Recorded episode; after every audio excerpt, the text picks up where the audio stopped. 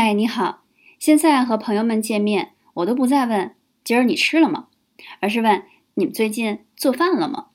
除了本身就是当美食博主的美食 IT 的，可能想做到一日三餐都自己在家做饭是个巨大的挑战。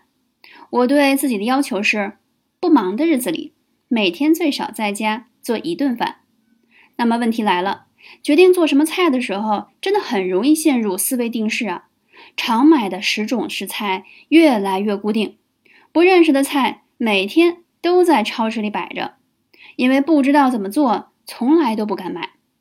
不过偶尔挑战买一款没做过的食材，往往能获得不同的口感，还有料理时绞尽脑汁的过程，从此让一道创新料理登上了家庭常规菜清单。料理在大师眼中是门艺术，对普通人来讲。是为了填饱肚子和排列组合的游戏，你觉得呢？